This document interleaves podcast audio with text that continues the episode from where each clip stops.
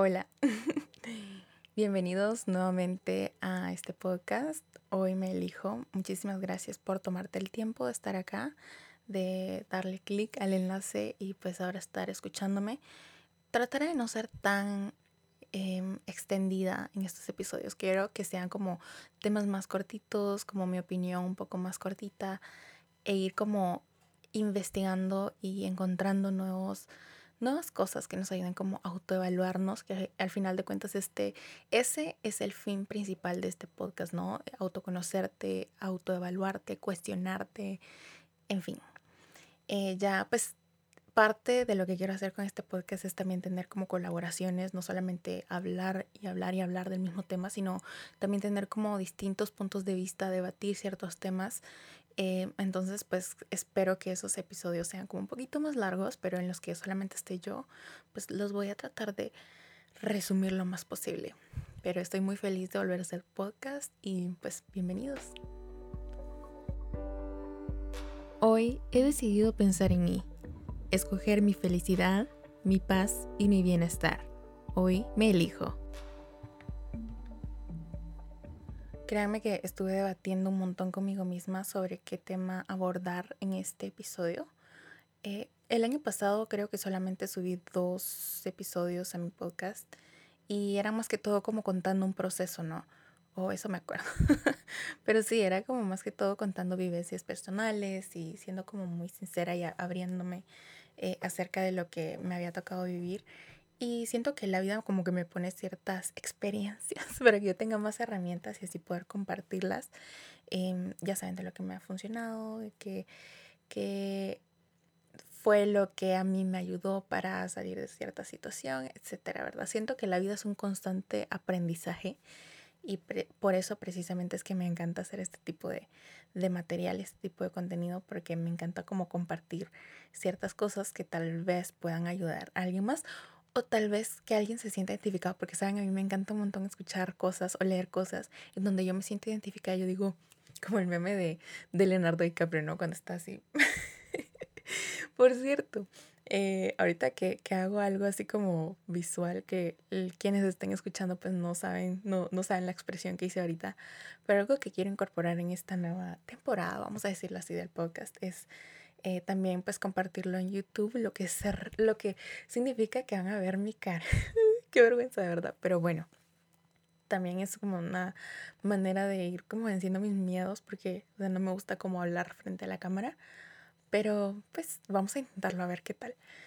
Volviendo al tema del cual quiero hablar, pues ya saben, hace unos días fue el día de San Valentín y precisamente en esos días escuchaba un podcast en donde un señor decía, es posible seguir eligiéndome aún así estando en pareja, o sea, estando en una relación y que yo sea mi prioridad. Y yo dije, ese tema como, e, o esa pregunta me resonó un montón porque yo soy muy fiel creyente y me encanta como la idea de que aún así estés en una relación, no descuidar todos los aspectos de tu vida personal, que no seas tú y tu novio, sino que tú sigues siendo tú, tu esencia sigue siendo tú. Y me recordó muchísimo una actividad que practicamos en el trabajo en, día en el día de San Valentín, que ya saben, creo que en todos los lugares donde asiste mucha gente lo, lo practican, ¿no? Que es del semáforo. Que si estás en una relación te vistes de rojo, si estás soltero te vistes de verde, si estás en algo complicado te vistes de amarillo.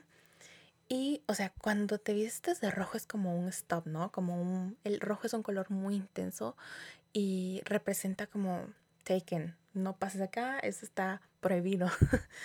y no sé, como que me resuena mucho con, en, en, la idea de decir que cuando estás en una relación pierdes toda libertad. Vamos a, a poner como las cosas em, en un cuadro comparativo. Cuando estás soltero, em, pues tienes la libertad de salir con quien con quien sea, eh, de hacer ciertas actividades, de ver personas, de hablar con personas. Y cuando estás en una relación, pues obviamente todos esos beneficios se terminan. Por eso es que muchas personas prefieren o preferimos estar solteras porque eh, se pierden como todos esos privilegios, ¿no? De la soltería. Como dijo la, la canción, estar soltero está de moda.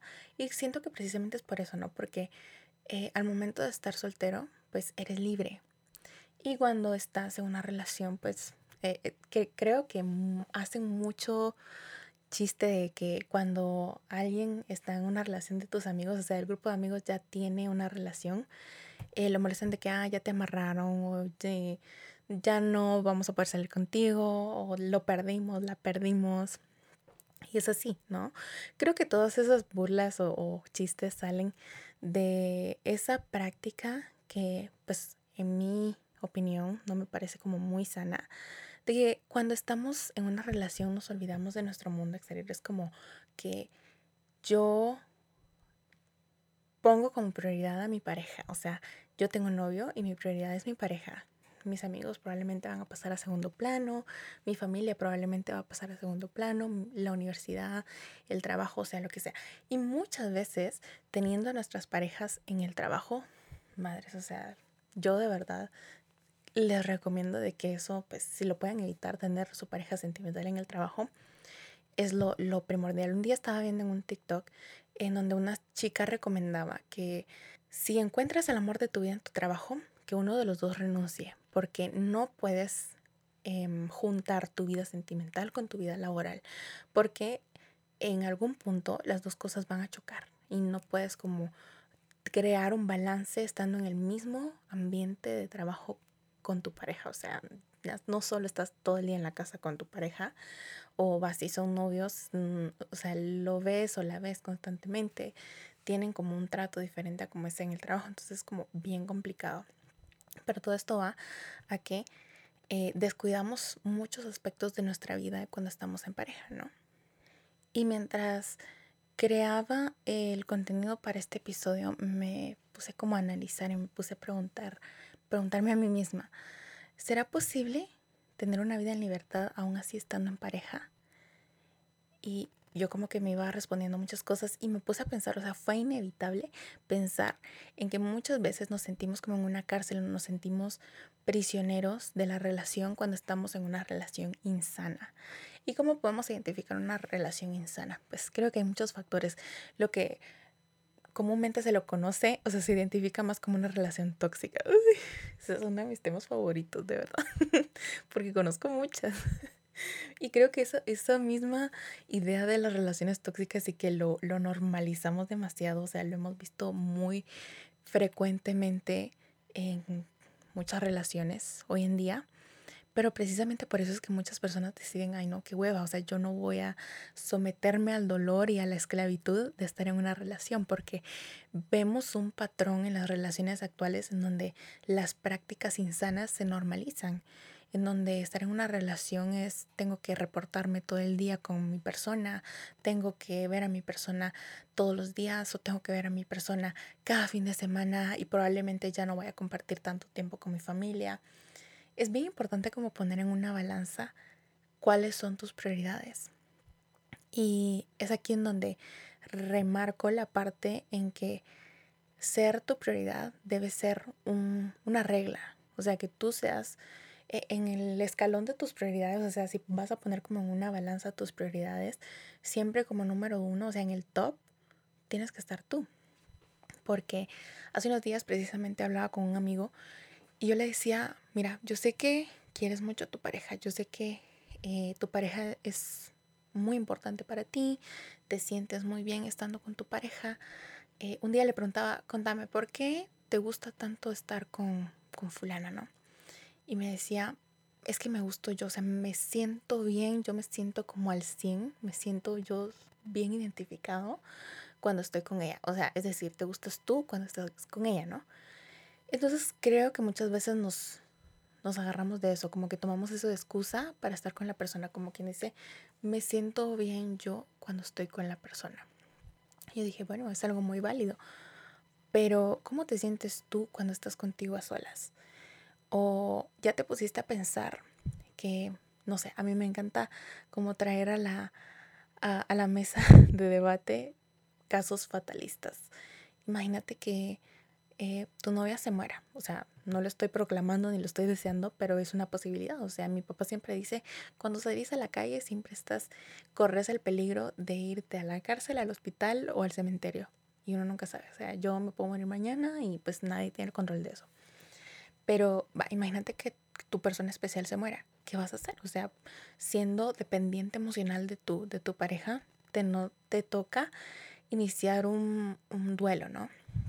Que es algo muy similar a cuando se termina la relación. ¿no? no necesariamente que la persona se muera, pero si las cosas cambian de un año para acá y pues la relación se ve eh, afectada y se tiene que terminar, también se inicia un proceso de duelo.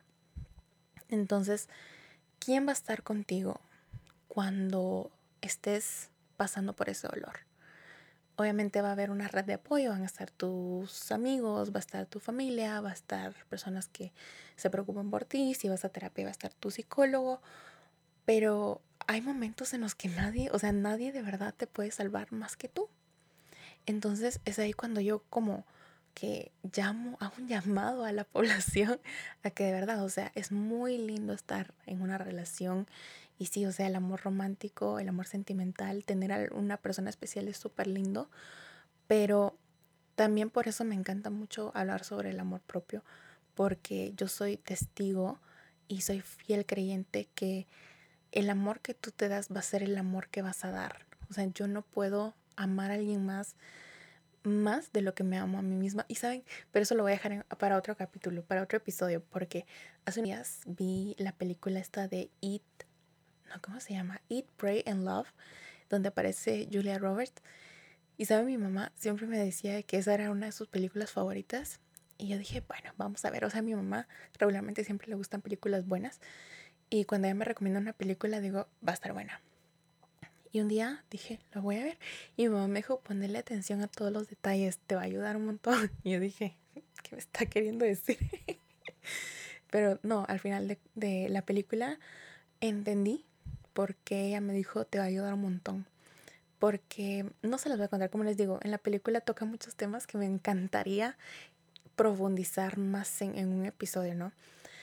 Pero, ¿a dónde iba con esto de la película de Julia Roberts? Así, que en una parte dicen que no puedes amar a alguien más de lo que te amas a ti. Entonces, cuando exageramos, yo, yo siempre digo que es como un poquito exageración, ¿no? Cuando dices le dices a tu pareja de que, ay, te amo más que mi vida, te amo de aquí a la luna y cosas así. O sea, obviamente para agregarle como la intensidad y, lo grande que es tu amor por una persona. Me acuerdo que cuando yo estaba en una relación, le decía a mi novio, te amo con toda mi alma porque mi corazón algún día va a dejar de funcionar y mi alma es para siempre. Yo siempre te voy a amar. Y pues, o sea, eso fue hace siete años y ahora pues ya no lo amo. o sea, el amor sí se terminó, ¿no? Entonces creo que muchas veces uno enamorado dice cosas que mm, muy rara vez se van a completar o se van a cumplir. Pero ojalá y, y ese amor que nosotros expresamos hacia tu pareja, hacia otras personas, sea el, mismo amor que nosotros nos demostramos a nosotros, ¿no? Em, todo esto va a que sí, tú puedes ser libre, o sea, tú aún tienes el derecho de libre al al ay, albedrío eh, de elegir qué quieres hacer y qué no quieres hacer por tu vida. Creo que pues los temas aquí se como que se rozan un poquito entre pues relaciones tóxicas y ser libre estando en una relación, el amor propio. Pero sí, como que esa esa pregunta que escuché en este podcast que les comentaba, como que resonó mucho conmigo. Precisamente por eso, porque yo creo que sí podemos seguir eligiéndonos a nosotros aún estando en una relación. Y para eso se viene algo súper importante y vital para que eso funcione y es poner límites. Desde un inicio de la relación siento que es súper importante poner límites y saber muy bien en qué tipo de relación te vas a, someter, eh, cuáles van a ser tus límites y qué, con qué estás dispuesto a lidiar y con qué no.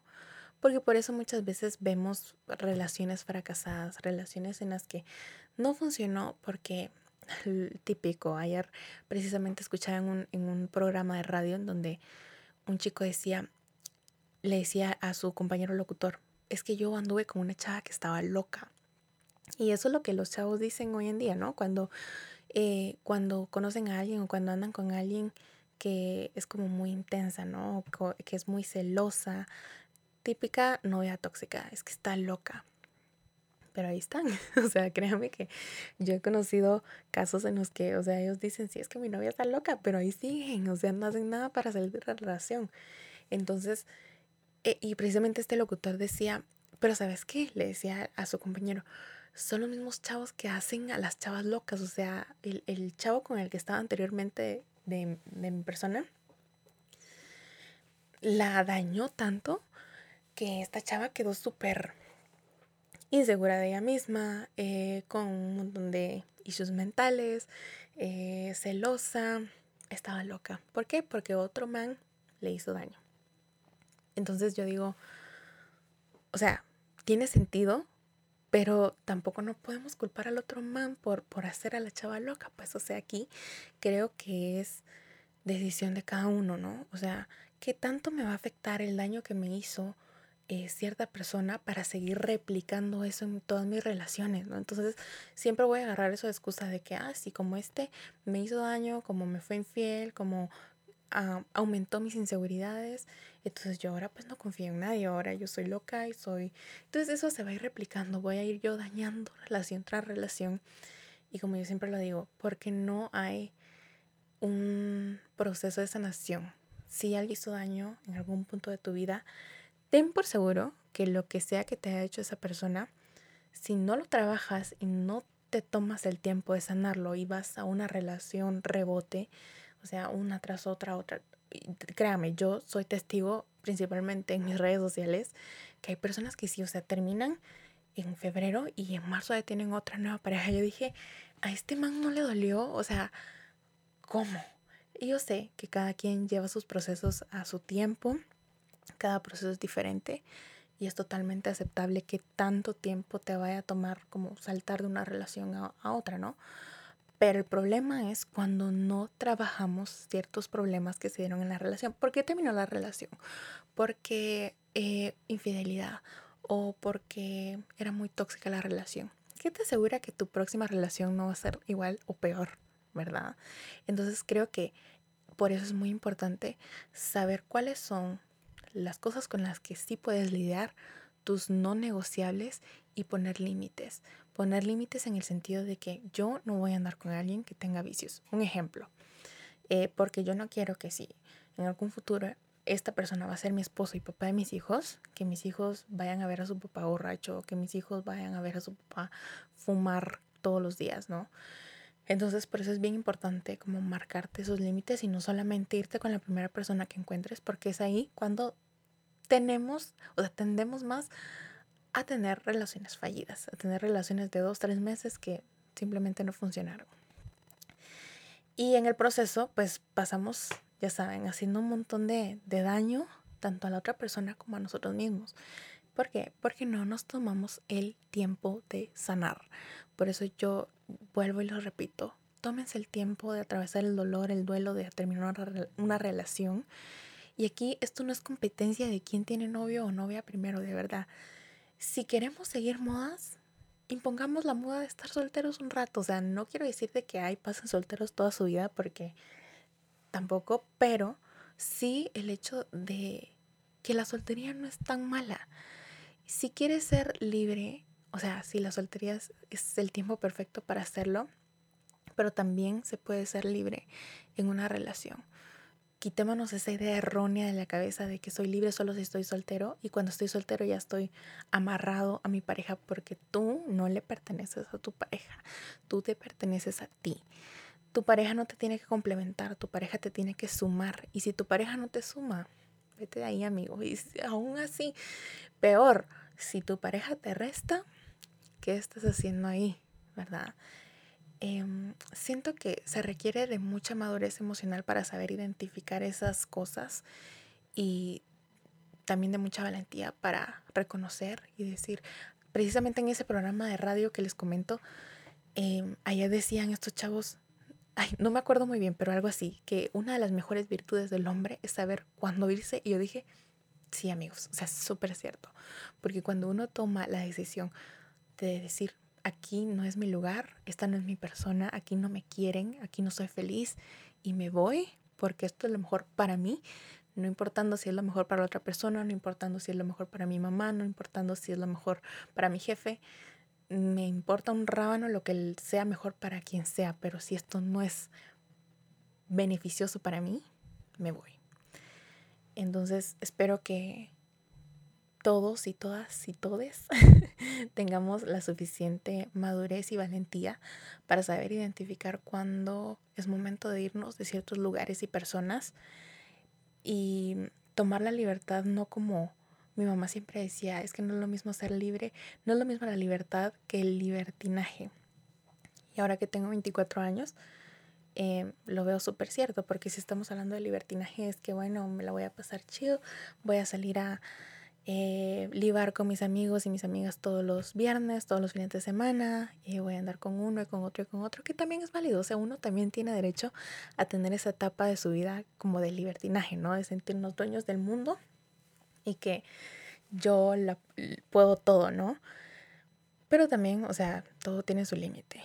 La libertad, créanme que se siente súper lindo tanto estando soltero como estando en pareja, porque cuando estás con tu pareja y te sientes libre, madre, o sea, es, lo, es el mejor sentimiento que puedes experimentar al momento de estar con una persona especial. Cuando no te sientes atado o atada a esa relación, es el indicio principal de que esa es una relación sana, de que puedes vivir sin tu pareja, que claro, se van a extrañar porque obviamente el amor siempre va a estar latente, ¿no?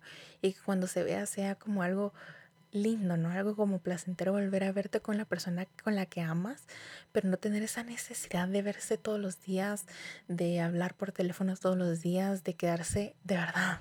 Conozco parejas que se quedan dormidos en videollamada o en llamada normal eh, por el hecho de estar juntos 24/7 y no amigos, o sea, estamos normalizando y fomentando la toxicidad y relaciones insanas. Recuérdense que, como les repito, o sea, la persona que siempre va a estar con ustedes 24/7, o sea, físicamente, yo ahorita pues estoy acá en mi cuarto y quien está conmigo soy yo. Sí, puede estar mi mamá allá, puede estar mi hermano allá, pero quien está aquí, quien sabe qué es lo que siento, cómo me siento, que estoy sintiendo ahorita que estoy haciendo este podcast soy yo, ¿no? Entonces nadie, nadie te conoce más que tú. Y si tú aún no te conoces bien, te invito a que te autoevalúes porque conocerte, ay, de verdad que es, un, es una cosa maravillosa. Yo siento que, como, como les repito, la vida es un constante aprendizaje y todos los días te descubres nuevamente. O sea, yo, por ejemplo, les voy a compartir algo personal. Siempre dije que a mí me dan cosquillas en los pies. O sea, yo siempre he sido muy cosquilluda y la parte del cuerpo que más me provoca cosquillas es los pies. Y hace unos días descubrí que yo ya lo tenía presente porque me acuerdo que cuando estaba chiquita eh, yo iba a participar en una cosa de reinas en el colegio y me estaban haciendo un peinado. Y me acuerdo que en la parte, o sea, yo tenía mi cabello largo y en la parte de atrás de mi cabello cuando la señora me echaba spray para que los colochitos quedaran fijos, me daba muchas cosquillas y yo sentía una vulnerabilidad así horrible. O sea, yo no pensé que pudiera haber sentimiento más feo que esa sensación, perdón, más, más fea que esa en mi cuerpo. Y hace unos días me estaban dando un masaje y recordé eso yo. Entonces, como que me iba yo autoconociendo nuevamente. O sea, son cosas que sabía, tenía la noción de que existían, pero no las identifiqué y no la reconocí hasta que dije, ah, hay algo que me provoca más cosquillas que en los pies y es en la espalda, ¿no? Entonces así cuando uno se va descubriendo más, tú ya sabes qué decir. O sea, ya, por ejemplo, vas a tener una pareja íntimamente y le vas a poder decir, ¿sabes? A mí me da mucha muchas cosquillas que me toquen la espalda, entonces por favor no lo hagas. entonces tú ya sabes qué te gusta, qué no te gusta y así vas a poder como tomar mejores decisiones para estar con la persona correcta, en el lugar correcto y te vas a evitar de un montón de sufrimiento, pero para eso tienes que trabajar muchísimo en ti. Entonces, pues, los invito a que nos conozcamos mejor, em, a que te autoevalúes y que si estás en una relación y no te sientes libre, pues sepas identificar cuándo es el momento de retirarte o si vale la pena trabajar en que eso funcione. pues muchísimas gracias por escuchar y ver este episodio. Como les digo, fue la primera vez que grabé el episodio tanto en audio como video. Veremos qué tal me va, pero pues muchísimas gracias por tomarte el tiempo de estar acá. Te mando un abrazo y pues trataré de ser más constante en subir episodios. Trataré de hacerlo cada viernes para que esto sea como una secuencia ¿no? de temas y pues creo que ahora estoy más preparada que nunca para hablar de ciertas cosas y pues espero que si te gustó o te sentiste identificado en algún tema o en algo que hablo, que puedas compartir este episodio, me ayudarías muchísimo y pues te mando un saludo enorme. Hasta pronto. Bye.